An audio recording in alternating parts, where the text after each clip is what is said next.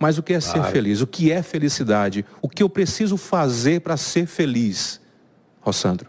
Sabe que o, existe um estudo que é o mais longevo da Universidade de Harvard sobre felicidade, já há mais de 70 anos. O curso mais procurado hoje na Universidade de Harvard é o curso de felicidade e outras universidades no mundo estão reproduzindo esse curso. Inclusive a Unicamp tem esse curso, eu dei aula nesse curso de felicidade da Unicamp. E o que, que essas pesquisas revelam? Porque o bom da pesquisa é que ela vai lá tentar entender não o que a gente acha de forma assim com suposições, mas o que os dados nos mostram. Quando começou-se, por exemplo, a procurar entender pessoas que tinham vida mais longevas, e começou a perceber, ah, é a dieta do Mediterrâneo, tomar vinho, azeite, comer mais peixe, os asiáticos também, que comem menos carne vermelha, e começou a tentar pesquisar um pouco o Japão, sabe, Itália, para entender por que as pessoas tinham uma vida longeva, e quando se começou a pesquisar, e essas pessoas que há 70 anos estão sendo pesquisadas Universidade, na Universidade de Harvard, a, a, a conclusão é que felicidade não tem a ver com conquistas externas, mas com a rede de relacionamentos. Aquelas pessoas lá na Itália não viviam mais apenas porque comiam e tomavam vinho, mas porque viviam em vilas em que elas eram escutadas, respeitadas, queridas e amadas, se sentiam conectadas umas às outras. A mesma coisa acontece na Ásia. Então, na verdade, felicidade é o respeito que a gente tem pelas pessoas, o quanto a gente se sente amado e ama essas pessoas e aí você vai perceber que você vai encontrar pessoas que têm uma vida muito modesta financeiramente, estão muito felizes, e você vai encontrar pessoas que têm muito dinheiro e são completamente infelizes, porque na verdade está claro que é uma, uma forma interna de experimentar a vida e não que externamente você consegue proporcionar. Não quer dizer que você viver em absoluta miséria não gere uma dor profunda e infelicidade. Nada isso. Não é quer dizer que você não deva procurar ter uma vida financeira melhor, mas não é a base da felicidade que se encontra neste lugar o dinheiro vai trazer conforto. Por exemplo, para ficar mais didático. Vamos imaginar que eu pegue alguém em Cajazeiras e diga, ó, oh, vamos, vou pegar você.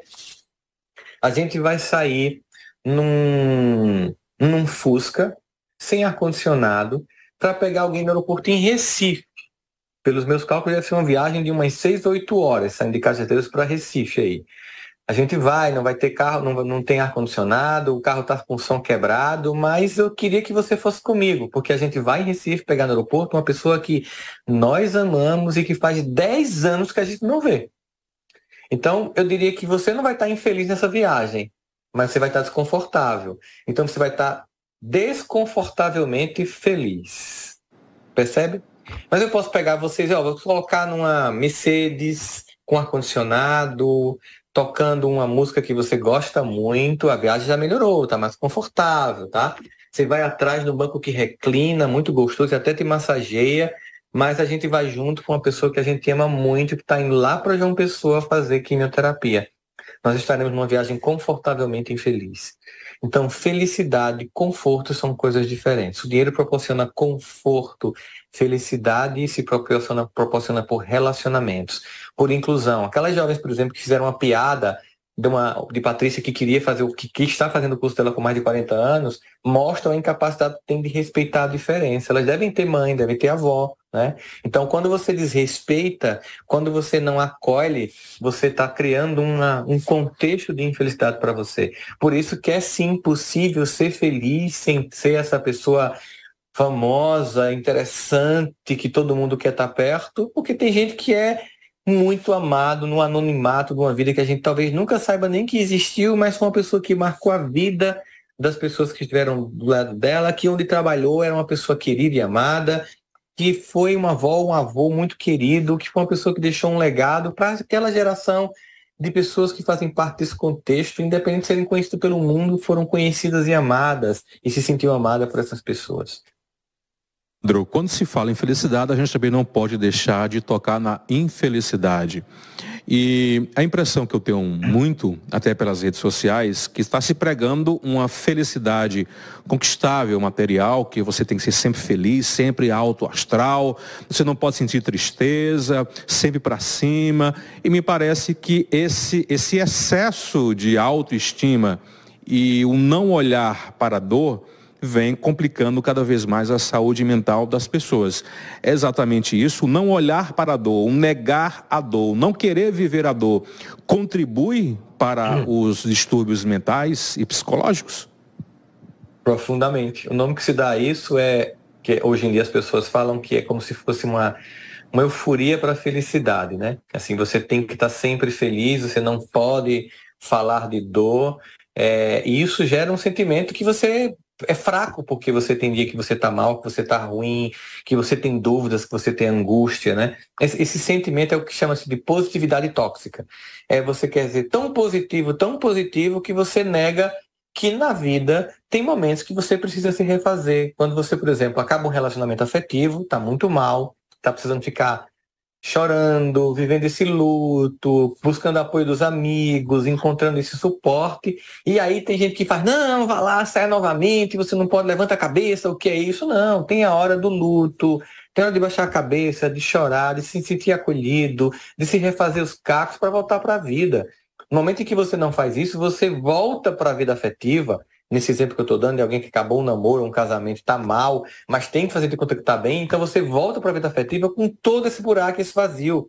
Então você vai carente e termina encontrando uma pessoa que vai te fazer sofrer ainda mais.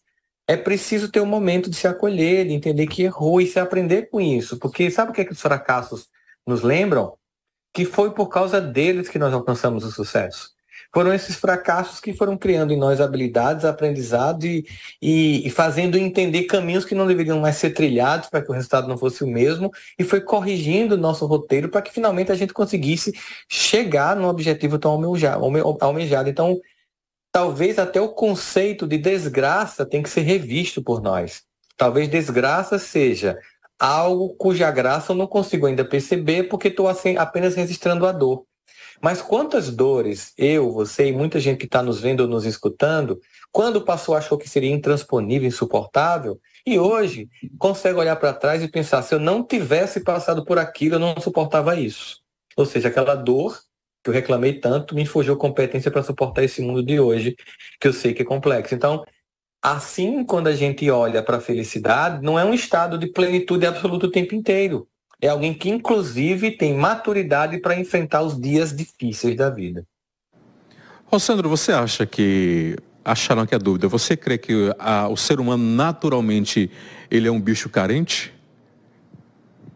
Somos. Nós temos necessidade de pertencimento. Nós somos o que somos pela rede de conexão que nós estabelecemos. Como diz a música né, do poetinha, é impossível ser feliz sozinho. Nós somos construídos para sermos gregários nós aprendemos a falar escutando alguém falar, nós aprendemos a andar vendo alguém andar. As pessoas que nos cercam, elas nos impressionam e nós as impressionamos também. Nós podemos estar aqui, daqui a cinco anos, eu posso, de repente, na próxima viagem para Cajazeiras, pegar um Uber em Campina que voa para chegar até aí. Não sei. Mas a necessidade que todo mundo continua tendo, seja numa carruagem ou no Uber voador, é de amor, afeto, acolhimento, relevância, pertencimento, se sentir querido, querida, se sentir importante. Isso não muda do, do passado para hoje, nem mudará no futuro.